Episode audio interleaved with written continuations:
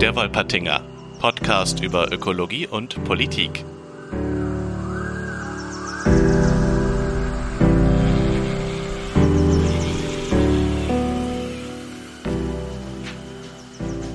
Hi Felix. Guten Tag Jan, wie geht's dir? Gut, und selbst? Alles gut, ich kann nicht klagen, der Frühling ist da. Ja, super schön. Hallo, liebe Zuhörerinnen und Zuhörer. Wenn ihr die Folge hört, ist der Frühling vielleicht schon wieder weg, weil bei mir ist Regen dann angekündigt. Aber müsst ihr nicht traurig sein, denn da, da, da, eine neue Folge Wolpertinger ist da. Felix, was machen wir heute? Ganz genau, heute haben wir mit der Laura Schenderlein gesprochen. Äh, Laura Schenderlein ist Historikerin, ist Beraterin und ist Expertin für die Anastasia-Bewegung, die sich seit einigen Jahren in Deutschland äh, ja, breit macht. Ja, ihr fragt euch jetzt vielleicht, was die Anastasia-Bewegung ist. Äh, das geht vielen so, aber es ist ein super spannendes Thema. Vielleicht auch ein Thema, das nochmal viel wichtiger wird. Und im Kern geht es um, ach nee, das erzählt Laura gleich selbst im Gespräch. Ich würde sagen, wir leiten direkt rüber und wünschen euch viel Vergnügen mit dem super spannenden Gespräch, das uns großen Spaß gemacht hat und in dem wir auch noch viel lernen konnten und ihr hoffentlich auch. Viel Spaß! Was soll man machen in Brandenburg? fragte Reinhard Grebe einst. Die Historikerin Laura Schenderlein hat die Frage für sich beantwortet. Sie macht Demokratie in Brandenburg als Gemeinwesenberaterin. Gemeinwesenberaterin, das ist einer dieser Jobs, den fast niemand kennt, aber fast jeder braucht. Unter Gemeinwesen lässt sich viel verstehen. In den ländlichen Regionen boomt in den letzten Jahren eine besondere Form von Gemeinwesen. Unter dem Stichwort Anastasia entstehen Landkommunen in verschiedenen Bundesländern, die ihren Ursprung in einer russischen Romanserie haben. Was hat das mit diesen Romanen auf sich? Ähm, das äh, geht erstmal zurück auf eine zehnbändige Romanreihe, ähm, die der russische Unternehmer Wladimir Megre äh, herausgebracht hat. Und in diesen zehn ähm, Bänden geht es quasi um das Treffen, was er hatte mit einer ähm, Einsiedlerin in der sibirischen Taiga, die ihn dann quasi über die Geschicke der Welt aufklärt und ihm ähm, ja einen paradiesischen Zustand beschreibt, den die Welt wieder erlangen könnte. Ist das ein, ein, ein eine Fantasy-Geschichte oder soll das ein, ein dokumentarisches Buch sein? Also geht das eine reale Begegnung zurück? Ähm, der Autor beschreibt es als reale Begegnung. Ähm, er beschreibt, ähm, also er legt da auch Wert darauf, dass das tatsächlich so passiert ist. Ähm, er äh, hat mit der Protagonistin Anastasia auch zwei Kinder gezeugt, so gibt er an. Ähm, und ähm, tut halt quasi alles dafür, dass angenommen werden kann, dass es diese Person gibt und dass sie wirklich existiert. Also es ist nicht als ein Fantasy-Roman angelegt, sondern tatsächlich eine, als eine Tatsachenbeschreibung. Allerdings gab es auch ähm, schon einen Gerichtsprozess in Russland, der ähm, zur Person Anastasia geführt wurde, wo eben Wladimir Megre zugeben musste, dass sie erfunden worden ist. Wann sind denn diese Bücher rausgekommen? Oder also wann Wohnen die erfolgreich? Ähm, ja, eigentlich in den 90er Jahren. Also der erste Band ist ähm, 1996 erschienen und ähm, nennt sich Die klingenden Zedern von Russland und ähm, hat dort tatsächlich relativ schnell äh, viele Leute begeistern können. Ähm, und es haben sich dann so Lesekreise zusammengeschlossen, um, die sich mit den Büchern auseinandergesetzt haben und ähm, dann auch in Kontakt mit dem Autor tatsächlich getreten sind. Wichtig für den Hintergrund ist, glaube ich, zu wissen oder sich in Erinnerung zu rufen, dass wir es da mit einer Umbruchphase zu tun haben. Ähm, ähm, quasi die Menschen waren in einem gesellschaftlichen, politischen Neusortierungsphase und da ging es auch äh, natürlich häufig darum, irgendwie eine Form von Orientierung zu finden. Und das ist das, an welcher Stelle die Bücher irgendwie ähm, ja, den richtigen Punkt getroffen haben, offenbar. Ist das Ende Jelzin, Anfang Putin dann, oder? Ja, genau. Okay. Ist der Autor, ist bekannt, ist der aus irgendeiner, kommt der irgendwo her, also hat der irgendwie, hat der einen Background, weiß nicht, einen politischen, einen religiösen oder war der einfach auf einmal da mit dieser Bücherei? Also zu dem Autor ist tatsächlich wenig bekannt. Ähm, der beschreibt sich selber als Unternehmer, er beschreibt auch verschiedene biografische Details in, in, seinen, in den Büchern dann, also die fließen da einfach mit ein. Ähm, aber ähm, zu ihm und seinen Hintergründen und zu seinen ähm, ja, Connections vielleicht auch in irgendwelche Richtungen ist nichts bekannt. Und wie ging es dann mit den Büchern weiter? Und wann war da denn so da der, also die kamen in den 90ern. Man hatte hier dann erst vergleichsweise ein paar Jahre später davon gehört, oder vergleichsweise spät, wollte ich sagen. Wie, wie war denn der Weg dieser, dieser, dieser Geschichte? Also das ist eine Frage, die kann man nicht so 100% nachvollziehen. Es ist aber wahrscheinlich so, dass das auch eher über so eine russische Community dann auch nach Deutschland gekommen ist. Ähm, in den Büchern werden halt in diesen zehn Bänden, die es gibt, ähm, ja verschiedenste Themen angesprochen, die sehr viele Menschen auf unterschiedliche Art und Weise berühren können und wo ähm, viele Leute Anknüpfungspunkte ähm, finden können. Und das war wahrscheinlich auch erstmal ein Grund dafür, dass es überhaupt so viel Erfolg gehabt hat. Und in Deutschland ist es vermutlich als erstes über so esoterische Szenen in irgendeiner Art und Weise ähm, reingekommen. Und ähm, dann gab es eben auch so eine Form von Lesekreise, die, die sich entwickelt haben und irgendwie eine Szene, die halt zusammengekommen ist und ähm, gemeinsame Festivals ausgerichtet hat und ähnliches. Ähm, es ist allerdings schwierig, das genau zu umfassen, wer dazu gehört und wer da nicht dazu gehört. Also das ist auch so ein bisschen die Frage, ab wann äh, rechnet man die Leute dann zu der Szene dazu oder nicht. Das äh, kann man auch gar nicht so eindeutig klären. Jetzt hat er ja da, da diese angebliche Begegnung mit dieser Anastasia da beschrieben. Was hat die ihm denn gesagt? Also was war denn das, dass das die Leute so angezogen hat? Was war denn der Inhalt dieser ganzen Situation? Fass mal zehn Bücher kurz schnell für uns zusammen, bitte. Vor allen Dingen ähm, so krude Inhalte. Also es ist tatsächlich relativ schwer, da so einen roten Faden zu finden in diesen Büchern. Was aber ähm, der maßgebliche Punkt ist, worauf sich auch die meisten Menschen berufen ähm, und wozu es wahrscheinlich auch ähm, also so, so was so das Moment ist, weshalb die meisten Leute sich davon angesprochen fühlen, ähm, ist eben diese Beschreibung eines Familienlandsitzes. Aber ich gehe noch mal zwei Schritte zurück. Ähm, Anastasia ähm, trifft eben auf Wladimir Megre oder besser gesagt andersrum. Wladimir Megre trifft auf Anastasia in der sibirischen Taiga während einer Geschäftsreise und ähm, wird halt, äh, also ist erstmal sehr überrascht von dieser Frau, die er da trifft und äh, wird halt, sie zeigt ihm, welche übersinnlichen Fähigkeiten sie besitzt. Also Anastasia ähm, kann mit den ähm, Tieren sprechen, die ähm, reichen ihr auch das Futter an. Sie kennt alle Sprachen der Welt, ähm, hat eine, ähm, ja, überdurchschnittliche Gedankengeschwindigkeit ähm, und verfügt über andere, ähm, ja, wie wir sagen würden, übersinnliche Fähigkeiten. Ähm, Anastasia ist aber nicht übersinnlich, so wird sie nicht beschrieben, sondern sie verfügt vielmehr über all die Fähigkeiten, die wir Menschen alle in uns tragen und eigentlich auch nutzen könnten. Und der Grund, weshalb wir diese nicht nutzen können, ist ähm, eben, weil wir seit äh, Jahrtausenden ähm, von einer ähm, ähm, also von einer Manipulation, von einer Hypnose betroffen sind, die uns alle in einen ja, äh, verkümmerten Geisteszustand gesetzt hat. Und ähm, diese Hypnose wird eben ähm, aufrechterhalten von ähm, sechs jüdischen Oberpriestern, die ähm, die Menschheit damit versklaven. Und die Arten der Hypnose sind eben die Demokratie ähm, und ja, so die westliche Lebensweise, die eben dafür sorgt, dass ähm, die Menschen in Kriminalität und Krankheit äh, leben und nicht mehr in der glückseligen Zustand des vermeintlichen Urvolkes, welches Anastasia angehört. Ihr seht, es ist sehr einfache Geschichten, die dort erzählt werden. Ähm, also es ist, es ist eine, große, eine große Verschwörungserzählung, die da im Hintergrund steht, ähm, die innerhalb der zehn Bände dann an den verschiedenen Positionen irgendwie ausformuliert wird. Ähm, es gibt aber auch keine einheitliche äh, Linie, also es gibt verschiedene Religionsansätze, die da auch irgendwie präsentiert werden. werden. Es gibt parawissenschaftliche Dinge, die da mit reinfließen, also es wird auch von UFOs gesprochen oder ähnlichem. Und es werden einfach ganz verschiedene Bereiche des Lebens tatsächlich angesprochen. Kindererziehung ist ein großer Faktor, der eine Rolle spielt ähm, und eben die vermeintliche Lebensweise unserer aller Urahnen der Vetrusen. Wenn ich bei der Recherche richtig aufgepasst habe, dann kommt diese Geschichte mit den sechs jüdischen Priestern oder, oder ich glaube Leviten werden sie da nur genannt, erst in einem der späteren Bände.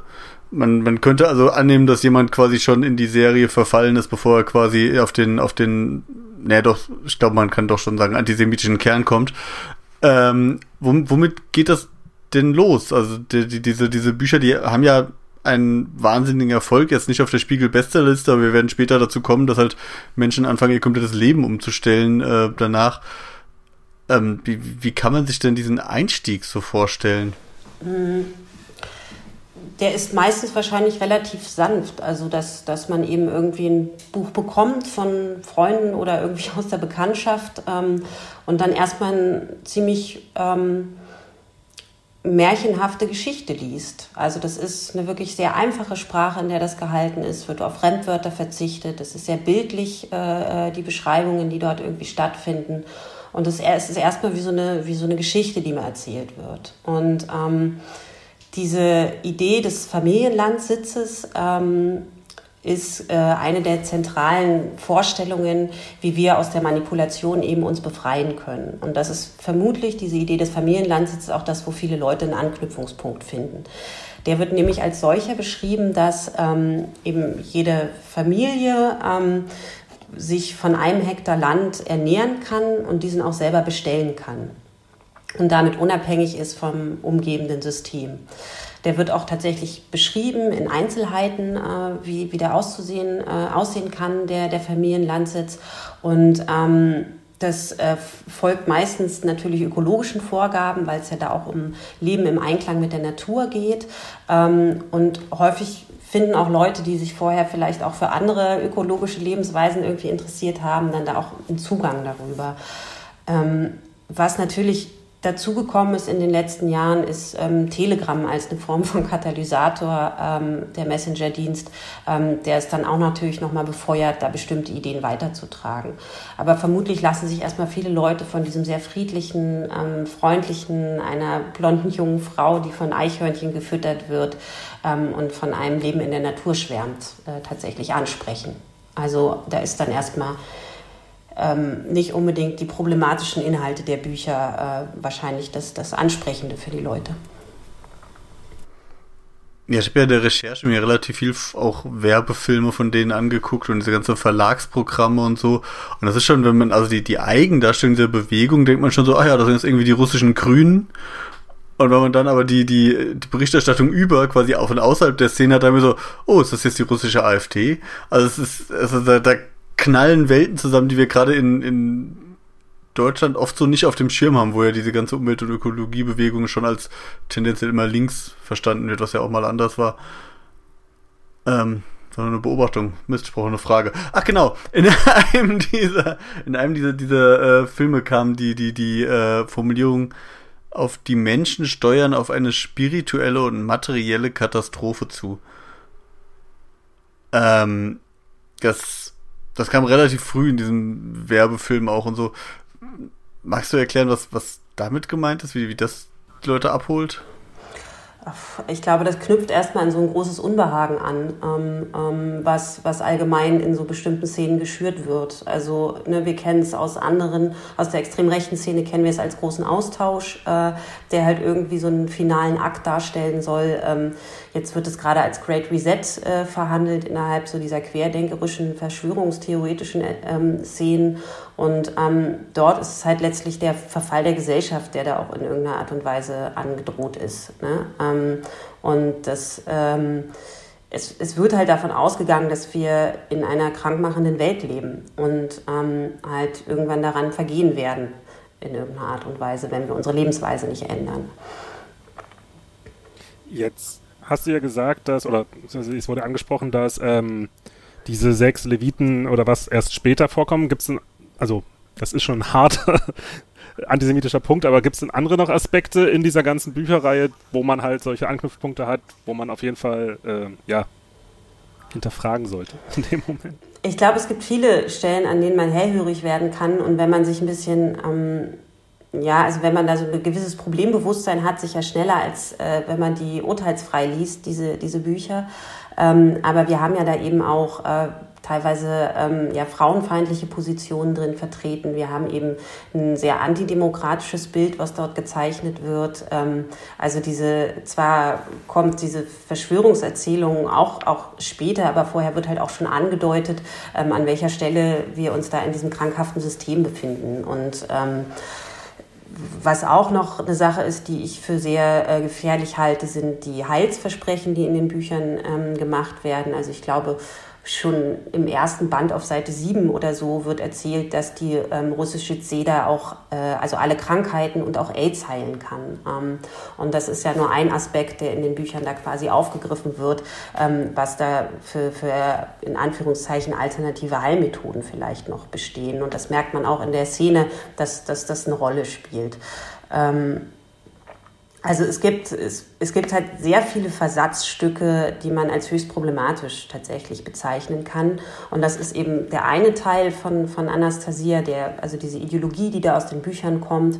Und der andere Teil sind dann halt bestimmte Personen, die dann ähm, ja eine gewisse Scharnierfunktion auch in andere Szenen haben, ähm, wo wir dann tatsächlich teilweise auch von der extrem rechten Szene sprechen. Ja, wollen wir vielleicht von der von den Büchern ähm, zu dem Thema, wie das in Deutschland rezipiert wird, wollen wir da rüber wechseln? Ja. okay, gut. Ich war mir nicht sicher, ob es noch Fragen zu den Büchern gibt. Ähm, ja, wie, wie, was, was macht denn die Anastasia-Szene in, in Deutschland? Machen die die Cosplay oder äh, treffen, treffen die sich? Haben die, haben die Fanforen? Wie, wie kann man sich das vorstellen? Es ist ja, es ist ja eine außergewöhnliche Literatur Szene. Ja, tatsächlich. Ähm, also es gab bis vor ähm, zwei Jahren ungefähr, gab es tatsächlich Festivals, die auch durchgeführt wurden, ähm, die, die stattgefunden haben innerhalb dieser Bewegung, innerhalb dieser Szene.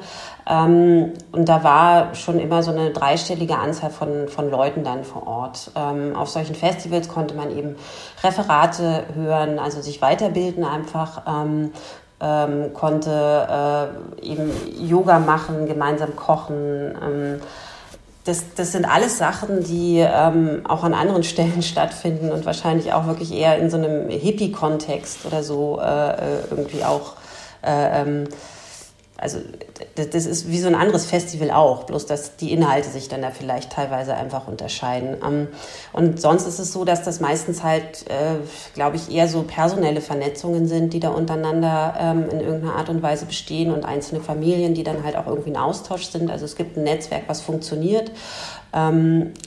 Es ist so, dass wir im letzten Jahr natürlich durch ja, die Pandemie festgestellt haben, dass, dass, dass da nochmal einen enormen Anstieg auch von Leuten gerade in den Telegram-Gruppen und ähnliches gab. Und das ist auch ein Ort, wo sehr viel Austausch tatsächlich stattfindet. Aber das eigentliche Ziel ist ja eben diese Siedlung und vor Ort wirklich anzukommen und das äh, irgendwie voranzutreiben. Und ähm, deswegen ist es halt auch so, dass dann Leute, die eben sich der Anastasia-Bewegung zugehörig fühlen, auch häufig äh, bei Permakulturvereinen oder sowas auftauchen und dann dort halt äh, das Wissen für ihren Familienlandsitz erwerben wollen. Ähm, also es ist jetzt auch nicht so, dass da irgendeine ideologische Arbeit äh, äh, irgendwie permanent sich vollzieht, vor allen Dingen, weil die sich ja selber überhaupt nicht in so einer Form von ähm, Ideologie oder ähnliches verstehen, würde ich jetzt sagen. Also die gehen halt davon aus, sie äh, leben die Liebe der Menschheitsfamilie ähm, in den Worten von Anastasia aus. Ähm, und da gibt es wirklich, glaube ich, viele, die das auch so glauben, mit so einem ziemlich naiven äh, Herangehensweise, beziehungsweise naiv weiß ich gar nicht, ob das das richtige Wort ist, aber äh, mit einem sehr unkritischen ähm, Blick darauf. Aber die setzen das um. Also die fangen an, so Selbstversorgerhöfe auf dem Land, ein Hektar und dann nur davon zu leben, was sie umbauen und anbauen und so. Ja, ähm, also es ist das, das Ding bei dieser ähm, Szene oder bei den Leuten, die diese Bücher für sich irgendwie entdeckt haben, ist, dass es unglaublich divers ist. Es ist sehr divers von welcher, also von wo die quasi dazukommen. Ob die eben sich als erstes für die Ökologie interessiert haben oder als erstes für diese Inhalte dieser, dieser Bücher, wirklich für diese Geschichte. Ähm, und davon ist dann auch so ein bisschen abhängig davon, in welche Richtung es geht. Aber diese ähm, Familienlandsitzidee ist schon die zentrale ähm, und die auch dann den zentralen verbindenden Charakter ausmacht. Und es gibt einzelne Höfe, die, die schon bestehen, ähm, einzelne Landsitze, ähm, die ähm, untereinander auch im Kontakt stehen. Und ähm, ich kriege vor allen Dingen natürlich über diese Telegram-Gruppen mit, dass der Wunsch danach, äh, eben auch einen eigenen Ort zu finden, um das durchzuführen, absolut groß ist. Es gibt einzelne Leute, die fangen erstmal in ihrem Kleingarten an, tatsächlich äh, irgendwie Dinge anzubauen und das irgendwie im Kleinen zu leben schon mal, je nachdem, wie da auch die Möglichkeiten sind. Aber es ist schon der Wunsch von vielen Leuten, ähm, dann auch wirklich diesen Familienlandsitz umzusetzen. Also weil das einfach auch die Variante ist, wie es richtig ist in der Vorstellung.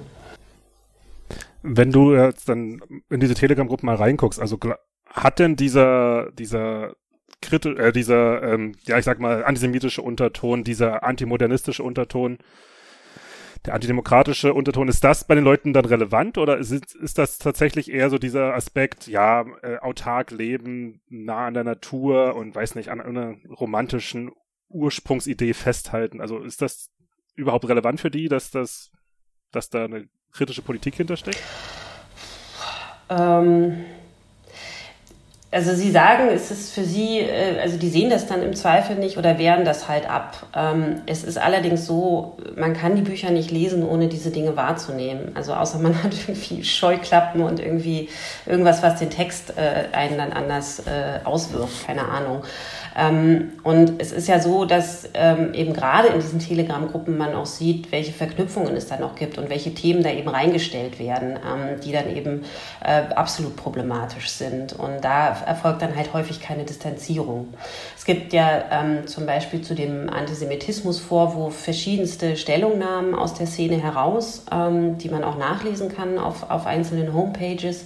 Ähm, und ähm, eine der Hauptargumente ist quasi, die Bücher sind ja auch in Israel übersetzt, äh, also aufs, äh, auf Ivrit, auf Hebräisch übersetzt.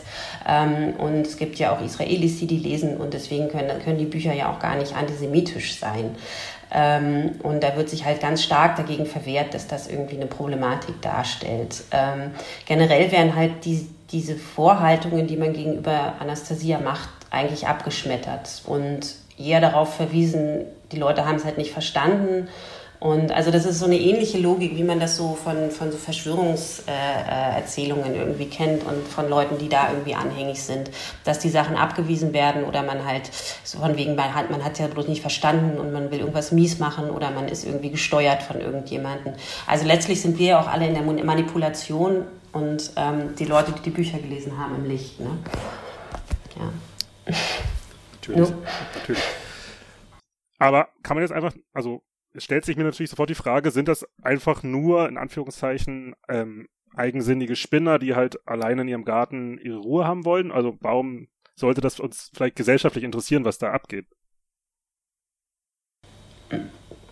Ich glaube immer dann, wenn man die Ideen weiterdenkt, ähm, die in den Büchern stehen und was sie dann bedeuten und ähm, was, was es bedeuten würde, wenn die wirklich so umgesetzt werden. Ähm, äh, es gibt zum Beispiel auch das Beispiel bei ähm, dem einen Siedlungsprojekt äh, Wieder Elysia, ähm, wo ähm, ein ähm, lesbisches Paar ausgeschlossen wurde von dem Projekt mit dem Hinweis eben darauf, dass sie ja nicht die nötigen Ahnen äh, produzieren könnten, ähm, die es eben für die dort richtige Lebensweise benötigt. Also da geht es dann auch letztlich in der Weiterdenken auch immer natürlich vom Ausschluss von Menschen. Ähm, und mittlerweile ist es auch so, also die Leute, die sich da irgendwie dieser Szene zugehörig äh, fühlen, ähm, haben ja auch mitbekommen, was für eine Berichterstattung dazu ist. Und ähm, wenn man sich eben damit wirklich kritisch auseinandersetzt, dann kann man diese Dinge ja nicht nicht von sich weisen eigentlich. Ähm, außer man hat ein unterschiedliches Verständnis davon. Also ich glaube auch, dass da einfach ein anderes Verständnis von Antisemitismus vorherrscht äh, innerhalb äh, ähm, dieser Kreise oder von den Leuten, die das eben, die sich dann dazu äußern. Ähm, es fällt aber schwer, da, da ein Pauschalurteil ähm, ähm, drüber zu setzen. Ähm, Fakt ist allerdings, dass die Siedlungen, die bestehen, in den meisten Fällen auch irgendwie Kontakte haben in andere Milieus hinein und auch ähm, sich dann im Zweifel auch problematisch äußern. Und wenn man diese Bücher eben wirklich so für sich annimmt, dann ähm, ja, dann finde ich es auch schwierig äh, zu sagen, okay, ich interessiere mich jetzt hier nur wirklich nur für den Familienlandsitz, weil da könnte ich auch andere Ideen für ökologische Landwirtschaft wahrscheinlich finden, wie ich das gut mache. Wenn du sagst, die Siedlungen, die bestehen, wie viel sind das in Deutschland grob? Kann man das, äh, kann man das quantifizieren oder? Es gab mal so eine Zahl von 17, aber ich glaube, die ist auch nicht mehr aktuell. Und auch da stellt sich wieder die Frage, an welchem Punkt fängt man an, die Leute dazu zu zählen und wo nicht. Ähm, das, das ist so ein bisschen die Frage. In Brandenburg wird derzeit von vier Siedlungen ausgegangen, ähm, die auch feststehen, so ungefähr. Ähm, da würde ich jetzt aber auch mich nicht darauf versteifen, dass das jetzt schon alles war. Und das ist ja auch wirklich die Frage, an welcher Stelle tauchen die Leute auf, mit welchem Label wird es dann versehen und wer zählt es dann letztlich auch. Also ich glaube, da gibt es weit mehr Leute, die sich dieser Sache zugehörig fühlen, als die, die jetzt tatsächlich dann Familienlandsitz irgendwie gegründet haben, ähm, der auch schon als solcher bezeichnet werden kann wenn jetzt die Leute aufs Land gehen, sich dann so Familienlandsitz gründen, vielleicht sich ein paar Grundstücke zulegen und da anfangen, auf dem Hektar zu wirtschaften und, weiß nicht, Zedern anzubauen oder sowas, ähm, war, wie treten die denn den, ja, ich weiß nicht, den Nicht-Teilen der Bewegung entgegen? Wie treten die den anderen Bewohnerinnen und Bewohnern des Dorfes entgegen? Wie treten die den Menschen entgegen und so weiter? Also. Auch da ist wahrscheinlich schwierig pauschal. Also im Zweifel war ich nicht dabei und wir sind wahrscheinlich auch alle unterschiedlich, aber ähm, das ist ja was, was man auch so von so völkischen Siedlerinnen und, und so, äh, also kennt und auch schon beschrieben ist, ähm, dass das meistens ja erstmal ein positives Erlebnis ist, dass Menschen in äh, eher entlegene Orte kommen ähm, und eben da Dorfstrukturen auch wieder mit Leben füllen. Ähm, das sind ja meistens auch Familien, die auch eher mehr Kinder haben, weil das auch Teil äh, dieser ganzen ähm, Vorstellungswelt ist quasi. Ähm, und das erstmal was sehr Positives ist für eine Gemeinde. Und ähm, das sind ja auch Leute, die erstmal ein sehr friedliches Bild nach außen äh, irgendwie strahlen. Ne? Und das ist jetzt ähm, nicht der hochmunitionierte äh, Reichsbürger oder ähnliches, der dann da irgendwie ankommt, sondern es sind vielmehr eher so äh, Hippies, äh, die irgendwie wahrscheinlich auch sehr freundlich dann auftreten und vielleicht ja auch freundliche Menschen sind. Ne? Also und, und sich da auch also was ich immer wichtig finde bei diesen Gedanken, ist, ist natürlich auf der einen Seite gibt es schon politische Strategie, auch der extremen rechten Siedlungsprojekte voranzutreiben.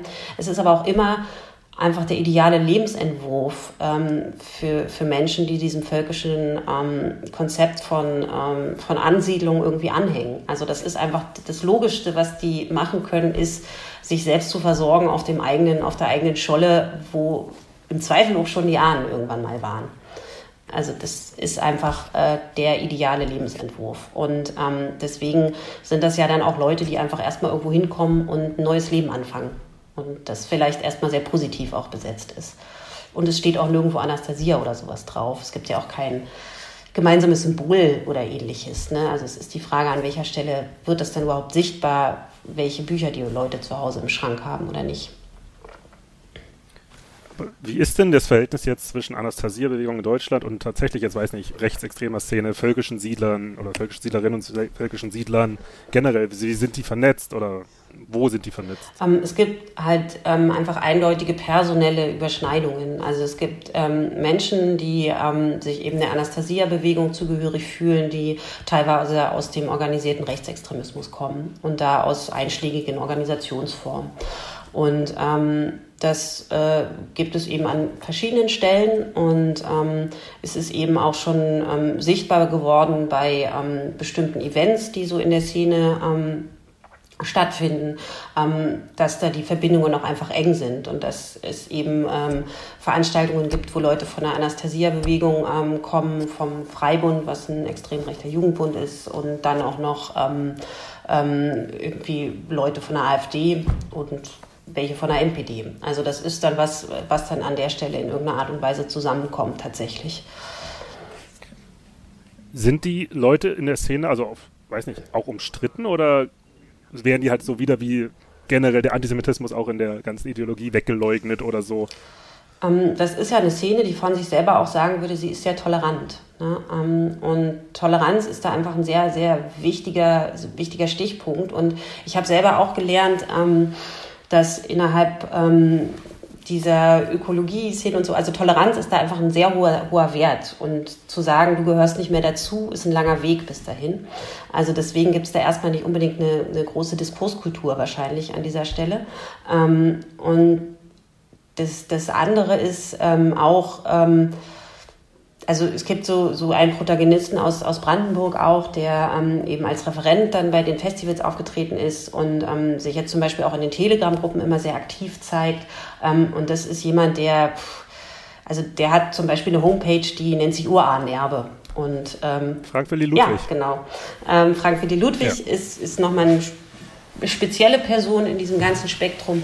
Ähm, und der hat, also es kann, kann man nicht von der Hand weisen, der hat extreme Ansichten. Und der ist aber trotzdem Referent äh, gewesen auf den Festivals, ähm, auch mehrfach. Ähm, und ähm, ist auch in den Gruppen irgendwie aktiv und schreibt dort. Und es passiert, glaube ich, selten, dass sich da explizit gegen eine Person ähm, wirklich gestellt wird. Also vor allen Dingen nicht. Außer ein lesbisches außer Paar. Außer ein lesbisches Paar. Nee, also, ne, also das, welches jetzt, also das, es gibt da jetzt kein, ähm, keine kritische Auseinandersetzung aus der Anastasia-Szene heraus mit den kritischen, mhm. mit den problematischen Inhalten der Bücher. Also dafür ist das alles einfach ein zu, zu fertiges Ding schon. So. Hm. Ich hatte bei der Recherche, hatte ich den, den Eindruck, da wo es Verbindungen in die extreme Rechte gibt, ist das nicht aus antifaschistischer Sicht schon fast eine wünschenswerte Entwicklung, dass Nazis sich mit diesem wahnsinnig anstrengenden Lebensstil befassen, weil das ja diese, also diese, diese Vorstellung, wie diese Siedlungen strukturiert sind und diese, auch diese starke Ablehnung der Moderne und so, also werden da nicht auch Kräfte gebunden, die anderswo vielleicht viel gefährlicher wären, oder ist das total naiv von mir? Ich glaube, es wäre schön, wenn die Rechnung so aufgehen würde. Ähm, aber es ist ja, also so Siedlungskonzepte sind was, was die extreme Rechte schon immer begleitet. Also das ist was, was es eigentlich schon immer gab und ähm, wo es an vielen Stellen auch tatsächlich schon, schon äh, ja, Scheitern gab dort. Also das sind, sind wenig Projekte, die da auch ähm, dann wirklich so durchgesetzt werden konnten, wie, wie es irgendwie mal konzipiert war. Ähm, also ich glaube nicht, ehrlich gesagt nicht, dass das Kräfte bindet äh, an der Stelle. Und ähm, es ist eher so eine Frage, ähm, eben welche Radikalisierung dann von der Seite noch ausgehen kann und welche ähm, weiteren Aspekte von problematischen Inhalten dann da nochmal geteilt werden. Ähm, aber ich glaube nicht, dass die damit ruhig gestellt sind. Ich habe zugegebenermaßen nur das erste Buch mal gelesen und das war schon hart anstrengend für mich, sich da durchzuarbeiten. Also zehn Bände. Eieiei, also da, da fehlt mir die Kraft. Das sollte man auch nicht tun. Äh, ja, es, es bietet da nicht so viel, nehme ich an. Aber ähm, ich habe nur jetzt eine ideologische Frage. Ich weiß nicht, vielleicht kannst du die beantworten, vielleicht ist die gar nicht beantwortbar.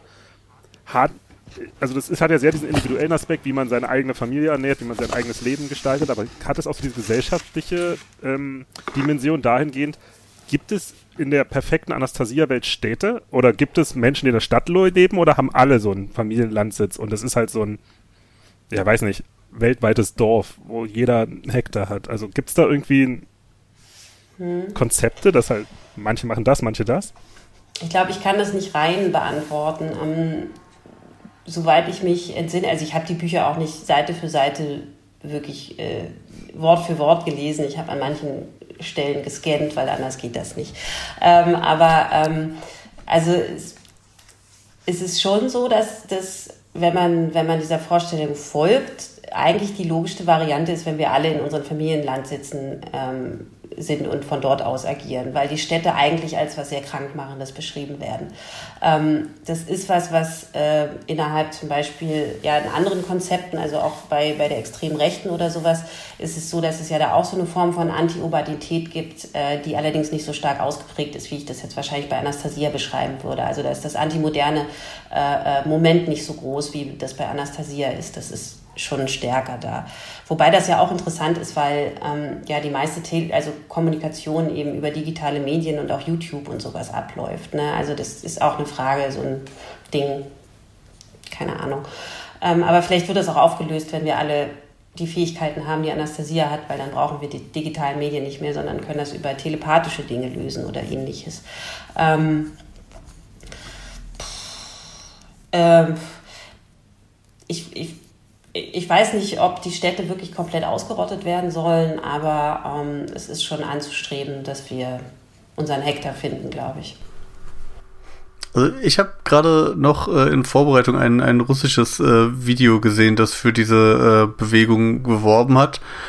Und die hatten dort formuliert, das wäre für, für den, unsere Erde und für unsere Heimat total wünschenswert, wenn 10% der Bevölkerung so leben würden. Also es scheint, scheint jetzt keine zumindest nicht im ersten Schritt totalitäre, die ganze Menschheit ergreifen wollende Ideologie zu sein. Fand, fand ich ganz spannend, diese Einschränkung, weil ja, also 10% sind ja gar nicht so viele und wenn man irgendwie die Idee hat, man hat hier das Buch und das ist das perfekte Leben, ist das ja schon eigentlich ein bescheidenes Auftreten ist dann auch interessant, wer darf denn dann das perfekte Leben führen? Also sind die anderen, dann müssen die zurückbleiben in den Städten und müssen irgendwie das Gemüse essen, was eben nicht für sie imprägniert ist auf dem eigenen Familienlandsitz. Das, das finde ich ja dann auch ganz interessant. Ähm, ich würde aber eh auch die Bücher nicht als totalitär bezeichnen. Also sie, sie bemühen sich sehr, diesen offenen Charakter zu haben, dass eigentlich alles möglich ist für alle. Ähm, und das ist, glaube ich, auch das, weshalb die Leute, die die lesen, auch davon ausgehen, dass das so gemeint ist. Ähm, wenn man aber eben die Positionen, die da drin vertreten werden, weiterdenkt, dann ist es eben nicht für alle. Und dann sind auch einige davon äh, eher ausgeschlossen und ähm, haben auch nicht so eine gute Stellung vielleicht dann in dem ganzen System. Ja, ist denn so, so Konzepte wie Solidarität ähm, oder so spielt, spielt das eine Rolle in dieser Anastasia-Ideologie? Also wenn man so sagt, jede Familie muss sich selbst versorgen, das äh, klingt ja erstmal schön, bis halt man darauf kommt, dass vielleicht manche Familien das körperlich gar nicht können, weil sie nicht able-bodied sind oder so. Äh, ist, also gibt es, kommt das Thema Behinderung vor in dieser Welt? Wäre mir neu, ehrlich gesagt. Also äh, es schließt jetzt nicht aus, dass das eine Rolle spielt in den Büchern. Es kann schon sein, dass das irgendwie erwähnt wird, aber kann ich mich ehrlich gesagt jetzt erstmal auf nichts besinnen. Ähm, allerdings ist das ja eine Form von Behinderung wahrscheinlich dann eben auch schon ein Zeichen dafür, dass man nicht richtig lebt und ähm, dass man diese eben auch in irgendeiner Art und Weise überwinden kann, ähm, sei es durch Glaube, Zeder oder etwas anderes ähm, oder dass da die Lebensweise vielleicht im Vorfall schlecht war und man dann das deswegen bekommen hat. Also das, das ist so wahrscheinlich die Frage, die da auch noch irgendwie dran ist. Ähm, ansonsten ist es aber schon so, dass ähm, das jetzt nicht darum geht, dass man dann auf seinem Familienlandsitz hockt und dann nichts mehr mit jemand anders zu tun hat, sondern dass es eher ein Netzwerk auch zwischen diesen Landsitzen gibt und man sich dann natürlich austauscht. Aber apropos richtig leben, ähm, dieser Wladimir Mekre, lebt der eigentlich auch auf einem dieser Familienlandsitze? Wissen, wissen wir da was drüber? Ich, weiß zudem tatsächlich relativ wenig. Also es gibt ähm, einige Videos auf, auf, äh, auf YouTube, wo der auch selber spricht und wo er auch interviewt wird. Ähm, der hat auch einen Instagram-Account. ähm, tatsächlich. Mm, es gibt ja auch das wunderbare Parfüm Maigre was über seine eigene ähm, Homepage äh, vertrieben wird. Also das ist, finde ich ja auch mal... Der macht Parfüm? Ja, das ist ja das, der interessante Aspekt daran, dass wir ja eigentlich sehr natürlich leben sollen, aber trotzdem gibt es ein Parfüm, was... Äh, was eben seinen Namen trägt und was man auch über eine seiner ähm, Seiten ähm, erwerben kann. Also der finanzielle Aspekt ist äh, definitiv nicht zu vernachlässigen.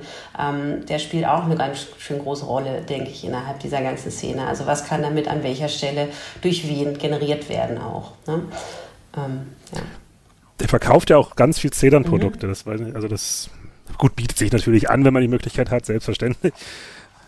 Aber also ich, der war doch auch vor ein paar Jahren mal auf der Frankfurter Buchmesse, glaube ich, und dann beliebter Stand gewesen. Also ja. hat auch für Aufruhr gesorgt. Ja, 2018 war das, glaube ich, ja.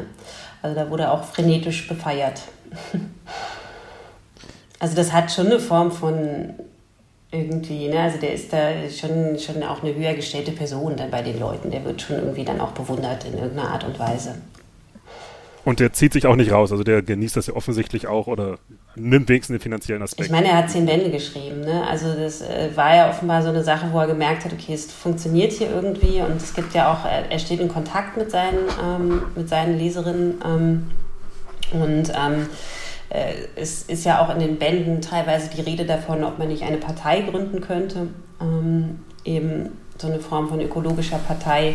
Äh, deswegen war der Anfang mit den Grünen gar nicht so abwegig. Äh, aber ähm, äh, ja, also das, das ist was, was äh, der, der ist irgendwie, ich glaube schon, dass der da sehr gut mit dieser Rolle irgendwie umgehen kann. Und er ist da ganz Unternehmer offenbar auch geblieben an der Stelle.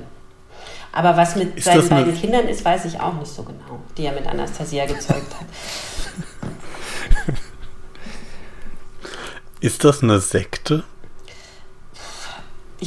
Würde ich nicht sagen, weil, also ne, ich ist ja immer die Frage, wie man sowas bezeichnet. Ich habe immer lange, beim, lange darüber nachgedacht, ob ich jetzt Bewegung, was die Selbstbezeichnung ist, ob ich Szene nehme oder hm. ähm, Sekte ist ja da nochmal spezifischer und für eine Sekte fehlen einfach so ein paar Merkmale. Also so eine klare äh, Guru-Figur in irgendeiner Art und Weise, eine andere Form von einer ähm, gemeinsamen Organisation und so einem festeren ähm, Struktur, die da quasi ist. Also das gibt es ja da einfach nicht. Ähm, es ist allerdings so, dass Anastasia als erstes ähm, so auch wissenschaftlich von den Sektenberatungsstellen behandelt wurde. Also in der Schweiz ähm, war das, war das ein Thema. Und auch in Deutschland ist es so, dass sich ja vor allen Dingen der ähm, Theologe Matthias Pühlmann damit auseinandergesetzt hat und der ist Weltanschauungsbeauftragter ähm, äh, der Kirche in Bayern. Ich weiß jetzt nicht welcher Regionalkirche, aber dort. Und ähm, ne, also das, das, ist, das äh, ist auf jeden Fall was, was da irgendwie in diese Richtung geht, ähm, von auch geschlossenen Weltbildern, die da irgendwie entstehen und ähm, was vor allen Dingen ja in Bezug auf die Kinder und die Frage, in welchen geschlossenen Bildern und, und Welten, die dann quasi groß werden, vielleicht auch am ehesten an, an Sekten erinnern kann. Lass uns das mit den Kindern nochmal aufgreifen. Ähm, ich hatte gelesen, dass es auch Versuche gibt, eigene Schulen zu gründen und wohl auch teilweise, ähm, ich glaube, Grabo war das, Grabov, Grabo, wie wenn ich mir das, Grabo, danke, ähm, wohl auch Eltern aus einer Anastasia-Siedlung versucht haben, ihre Kinder nicht in die Schule zu schicken. Ähm, was ist da los? Ähm, es wird in den Büchern ist eben die Kindererziehung auch ein, auch ein wichtiger, wichtiger Punkt, der an, an verschiedenen Stellen immer wieder kommt und wo auch ähm, explizit darauf eingegangen wird. Es wird nämlich ähm, dort die sogenannte Chetinin-Schule, also eine real existierende Schule tatsächlich in Russland beschrieben, ähm, wo die Kinder, ähm, die auch als eine andere Form von also Kinder werden natürlich haben da auch nochmal eine besondere Rolle, werden als reinere Wesen wahrgenommen, ähm, die eben auch nochmal über mehr Fähigkeiten verfügen und noch nicht so manipuliert sind wie wir ähm, Erwachsenen. Und ähm, in diesen Chetinin-Schulen ähm, lernen halt alle Kinder aller Altersstufen zusammen und sind, glaube ich, schon mit äh, 13 oder 14 abiturreif oder so. Also die Details, das kann man sich dann in den Büchern nochmal irgendwie angucken. Es ist auf jeden Fall so, ähm, dass das wirklich auch eine Schule ist, die existiert ähm, auf die sich da irgendwie berufen wird. Und ähm, das eben was ist, was ähm, ähm, auf jeden Fall von einigen Teilen äh, da Bestrebungen sind, die Leute aus den staatlichen Schulen raus, also die Kinder aus den staatlichen Schulen quasi rauszunehmen oder da gar nicht hinschicken zu müssen, ähm, damit man natürlich dieser, dieser Manipulation, diesem demokratischen äh, Hypnose nicht unterliegt. Und ähm, dann liegt es nahe, eben eine freie Schule zu gründen oder da irgendwie eine eigene Form der Beschulung aufzunehmen. Und das Makabre daran ist, dass das halt tatsächlich auch nochmal ziemlich an Fahrt aufgenommen hat, beziehungsweise jetzt nochmal andere Leute ähm, auch auf Anastasia gebracht hat ähm, durch die Pandemie, weil sich einfach viele Leute viel mehr Leute jetzt mit Homeschooling, mit freiem Lernen auseinandergesetzt haben, die das vorher nicht getan haben und die dann über diese Kanäle dann auf einmal auch auf Anastasia stoßen. Also das, das ist auch tatsächlich ziemlich schwierig und das, das sieht man aber an verschiedenen Stellen, dass das irgendwie da eine neue Verknüpfung aufmacht. Ähm, in Österreich ist es so, dass dort ähm, wohl auch schon Schulen tatsächlich gegründet wurden, die ähm, nach dem Lais-Vorbild, das ist quasi orientiert an den äh, Chitinin-Schulen, ich weiß nicht, ob ich das alles richtig ausspreche, aber ja. Ähm, ähm, also die sich danach orientiert, äh, die sind aber, glaube ich, mittlerweile auch äh, schon wieder geschlossen. Also ähm, da gibt es aber absolut Bestrebungen und auch dieses Umgehen der Schulpflicht. Ähm, ich konnte da mal ähm, äh, auch mit jemandem sprechen, der quasi bestätigt hat, dass die Leute ähm, dann halt wirklich so umziehen, umziehen, umziehen und halt irgendwann gar nicht mehr gemeldet sind ähm, und kein Schulamt oder kein, kein Anwohnermeldeamt da so hinterherkommt und dann die Kinder so ein bisschen rausfallen aus dem System und somit dann die Schulpflicht umgangen werden kann an der Stelle. Und dieses ganze Phänomen mit freien Schulen und einer Beschulung der Kinder fern des, des, des Systems in Anführungszeichen ist was, was ja auch in der extremen Rechten immer eine Rolle spielt. Ähm, also diese, diese Form von ähm, Unterwanderung beziehungsweise einfach die Kinder auf diese Schulen schicken, ähm, damit man da ähm, nochmal eine andere Einflussnahme auch auf die Schule selber vielleicht hat. Gibt ähm, es denn. Entschuldigung.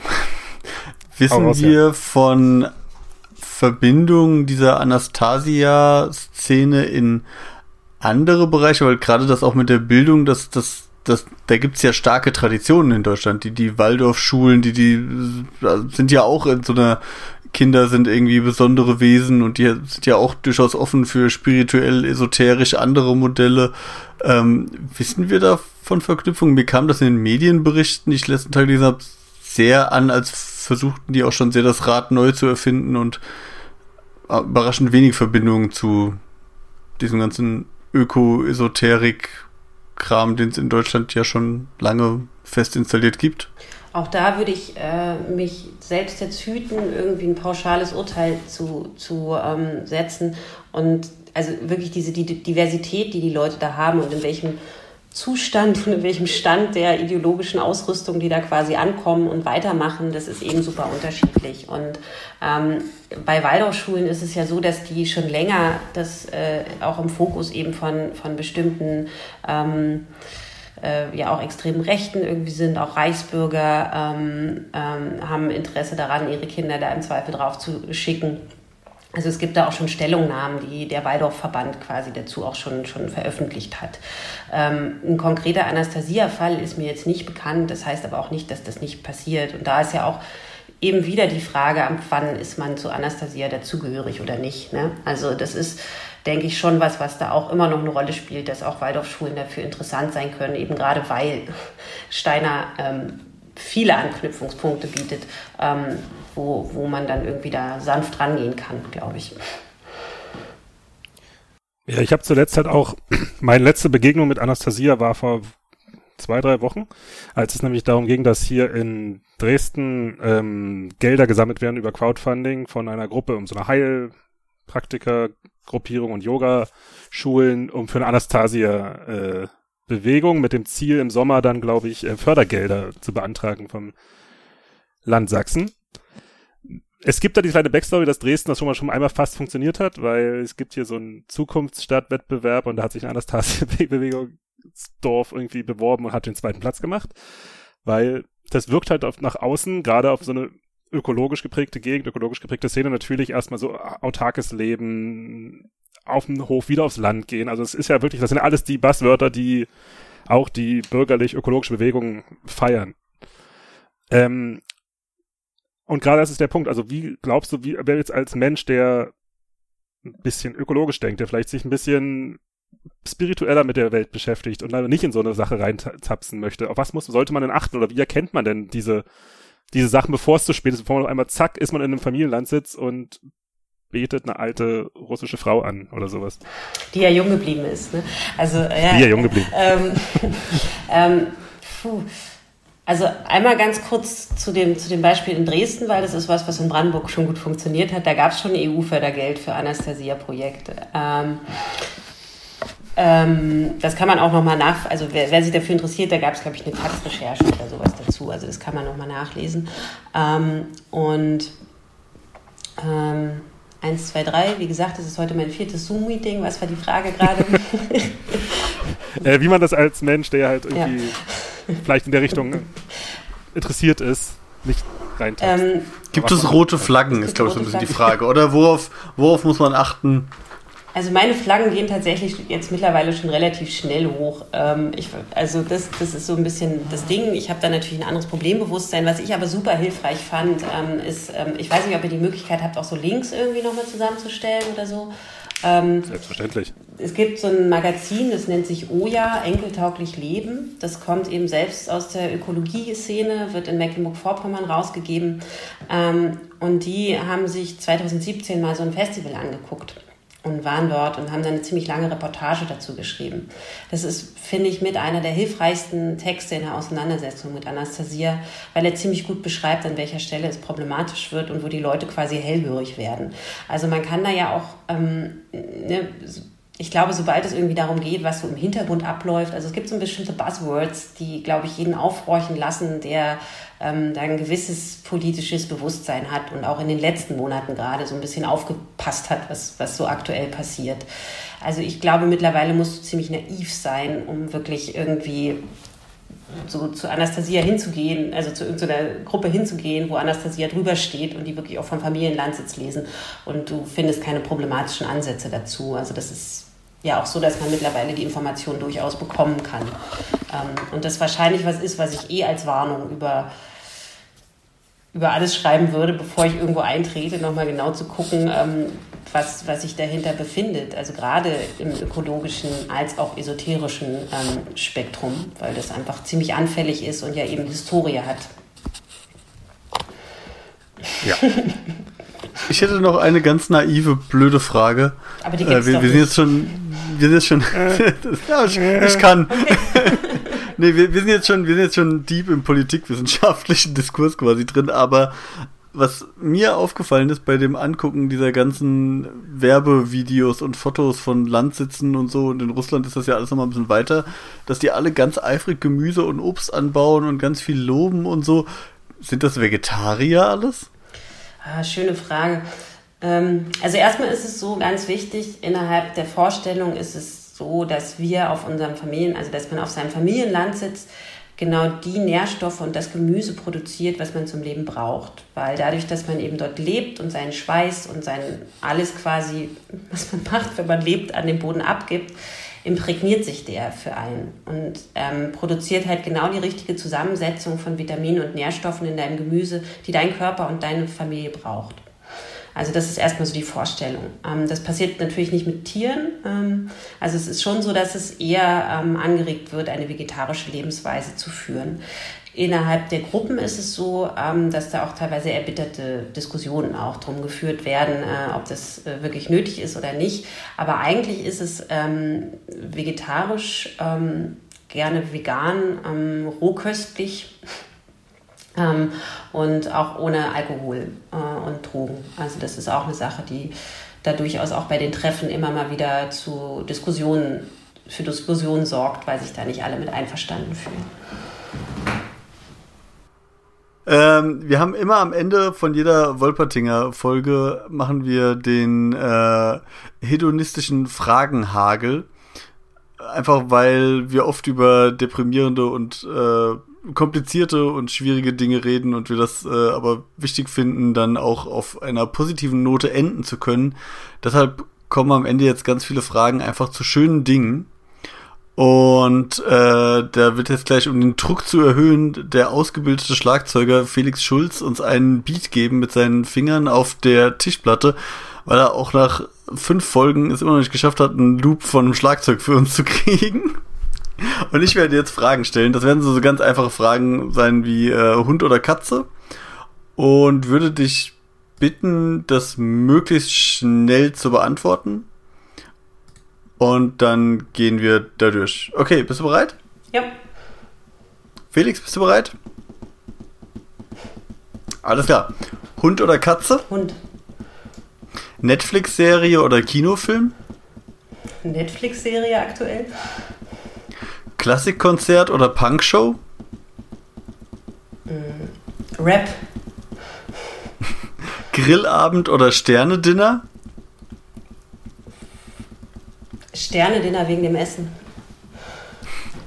Krimi oder Sachbuch? Beides. Weihnachten oder Ostern? Ostern. Videospiel oder Brettspiel? Videospiel. Lieblingsgericht? Ähm, Parmigiana alla Melanzane. Lieblingsmusik? Rap. Lieblingslektüre? Kann ich nicht beantworten. Zu divers. Lieblingskinderserie? Uh. Ähm, Plumps mochte ich von ähm, Sandmännchen. Von den Teenage Mutant Ninja Hero Turtles ist welcher der coolste? Leonardo? Die beste Süßigkeit ist? Äh, auch auch nicht, nicht zu, zu beantworten, zu viel. Am besten kann ich mich aufheitern mit? Hunde? Meine Lieblingszahnpasta ist? Mr. Toms von Trader Joe's. Wenn ich überraschend eine Million Euro erbe, dann? Spende ich erstmal viel in antifaschistische Arbeit und ähm, ähm, freue mich drüber. Hoffnung gibt mir? Impfung. Meine Guilty Pleasure ist? Ähm, ich glaube nicht an Guilty, äh, eher an Pleasure. Die NASA ruft an. Sie brauchen auf der Raumstation ISS ganz dringend eine Gemeinwesenberaterin, die sich mit Anastasia-Bewegungen auskennt. Sie wollen dich heute noch zum Astronautentraining nach Nevada fliegen. Was packst du ein? Mm, mein Handy, ein Buch ähm, und Ohrstöpsel. Das klingt sehr vernünftig. Vielen Dank, das war's schon. Dankeschön. Dankeschön. Das ist lustig. Das war zum ersten Mal, dass wir eine Antwort auf die Turtles-Frage bekommen haben, glaube ich, oder? Die meisten. Äh, die, also das war, das war, das war die souveränste Antwort auf jeden Fall bisher, ja. Leonardo Donatello, ich krieg's aber nicht mehr zusammen, aber ich habe letztens erst drüber nachgedacht, wie die Bösewichte alle hießen. Ähm, Schredder. Die waren und, cool. Mhm. Aber wie hieß. Der in dem Bauch. Die, die Renos, wie hießen die denn? Bebop ja, und Rocksteady. Rocksteady. Genau, genau. Oh, siehst du, ich konnte den einen oder den anderen, so muss das sein. Äh, Weihnachten oder Ostern ist aber auch eine Frage, hä?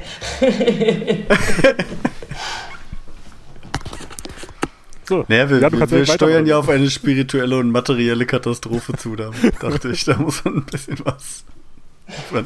Okay, äh, dann haben wir noch eine letzte Frage, für die darfst du aber lange nachdenken, deswegen ist die aus dem äh, Fragenhagel rausgenommen. Und zwar machen wir mit dem Podcast, bauen wir eine Bibliothek auf, die Wolpertinger Bibliothek. Und die Idee ist, dass jeder Gast uns ein Buch empfiehlt, von dem du meinst, dass es die, die Welt eine bessere ist, wenn alle das gelesen haben. Das kann ein kann mit dem Thema zu tun haben des Gesprächs, kann aber auch was komplett anderes sein. Das kann ein Sachbuch sein, das kann Prosa sein und der Felix hat gesagt, ich soll diese Anmoderation mal irgendwie anders machen, aber ich hab's, hab's schon wieder gleich gemacht wie immer. Naja, gut, aber ich hab so ein bisschen Zeit zum Nachdenken. Der, die Idee, was uns wichtig ist, ist, dass das Buch äh, besorgbar sein muss, weil wir wollen tatsächlich die, die kaufen und irgendwie zur Verfügung stellen im Naturfreundehaus oder sowas, damit Menschen die Wolpertinger Bibliothek ausleihen können. Welchen Titel würdest du dazu fügen? Äh, keine einfache Frage. Ähm, ich glaube, ich würde einen fachlichen Titel dazu fügen ähm, und würde vielleicht von Volker Weiß, ähm, das ist der genaue Titel, den ich jetzt gleich falsch sage, die konservative Revolte, nein, die autoritäre, die autoritäre Revolte. Ähm, das finde ich tatsächlich immer noch sehr gut in der Beschreibung von ähm, vielen Dingen, die auch jetzt immer noch eine Rolle spielen, obwohl es jetzt doch auch schon ein, zwei Jahre alt, älter ist. Vielen Dank, dass du dir die Zeit genommen hast, trotz seines ja, Zoom-Marathons wahrscheinlich seit Anfang der Woche jetzt schon. Vielen Dank für die ähm, Einladung. Ähm, und auch traditionsgemäß, wie es sich bei Podcasts gehört, gehört das letzte Wort wie immer dem Gast. Also vielen Dank, dass du da warst. Das letzte Wort gehört dir. Ich danke euch, vielen Dank für die Einladung und es ähm, war ein schöner Abschluss nach den ganzen Zoom-Gesprächen heute. Vielen Dank.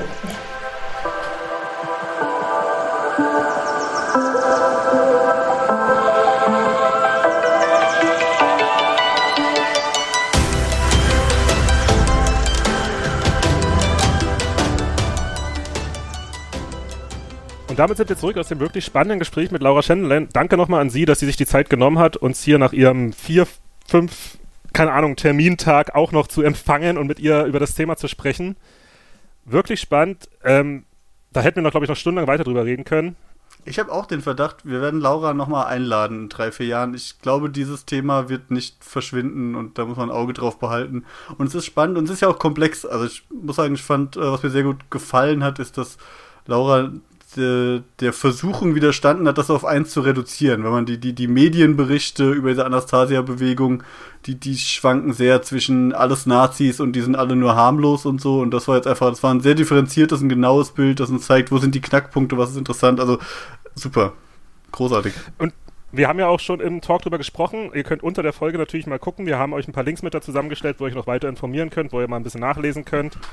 Und wenn euch das Thema interessiert, generell, wenn euch die Themen interessieren, über die, mit denen wir uns hier beschäftigen, empfehlen wir natürlich, ähm, uns bei unseren wichtigen Social Media ähm, Kanälen zu folgen. Das ist bei Twitter at wolpertingerpod und genauso bei Instagram at wolpertingerpod oder auch natürlich auch bei Spotify und Apple, äh, wie heißt das? Apple Podcast. Apple Podcast heißt jetzt ja, glaube ich. G genau, der Wolpertinger.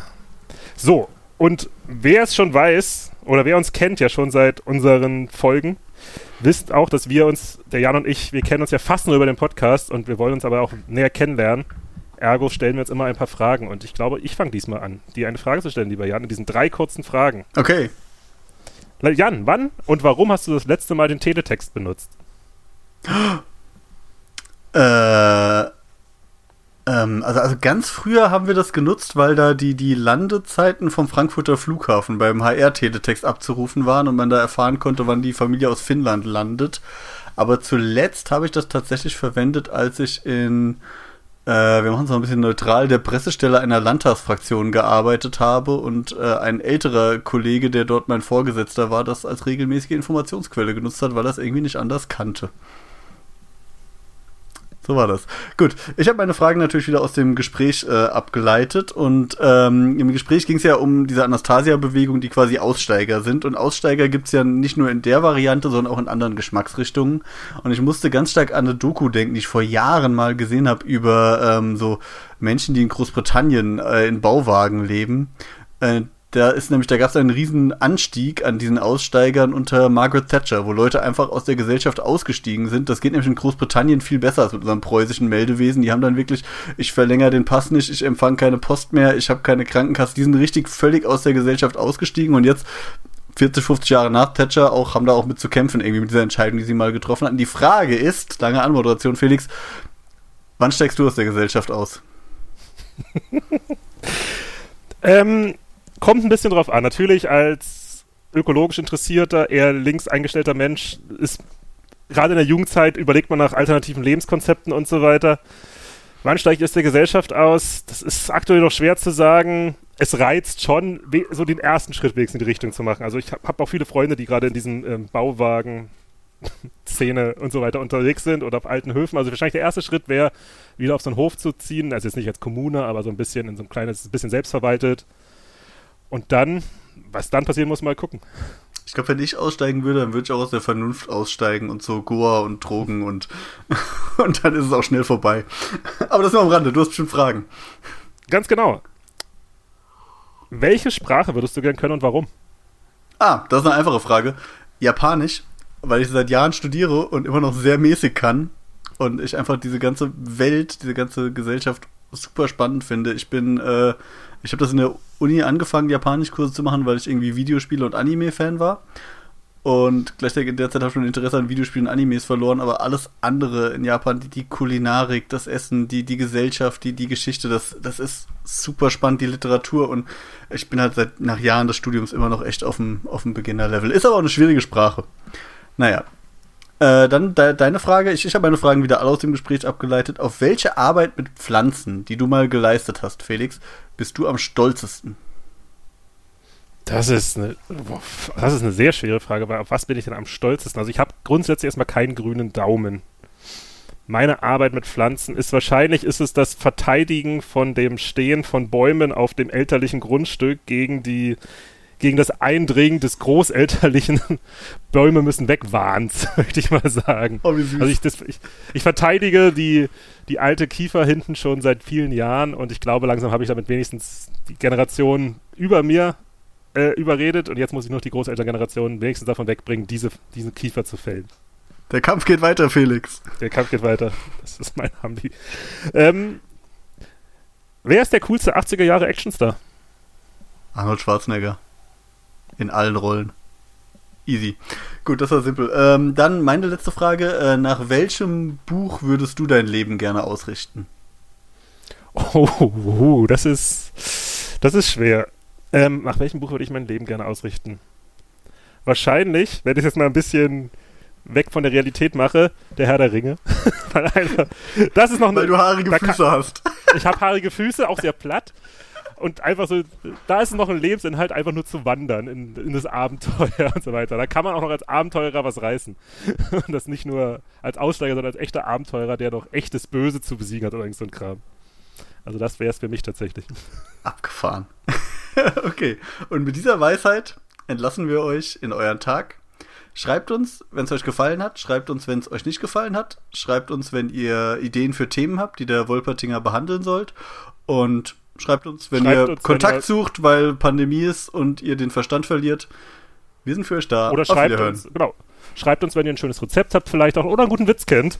Vielen Dank, dass ihr zugehört habt. Bis demnächst. Das war der Wolpertinger. Ciao.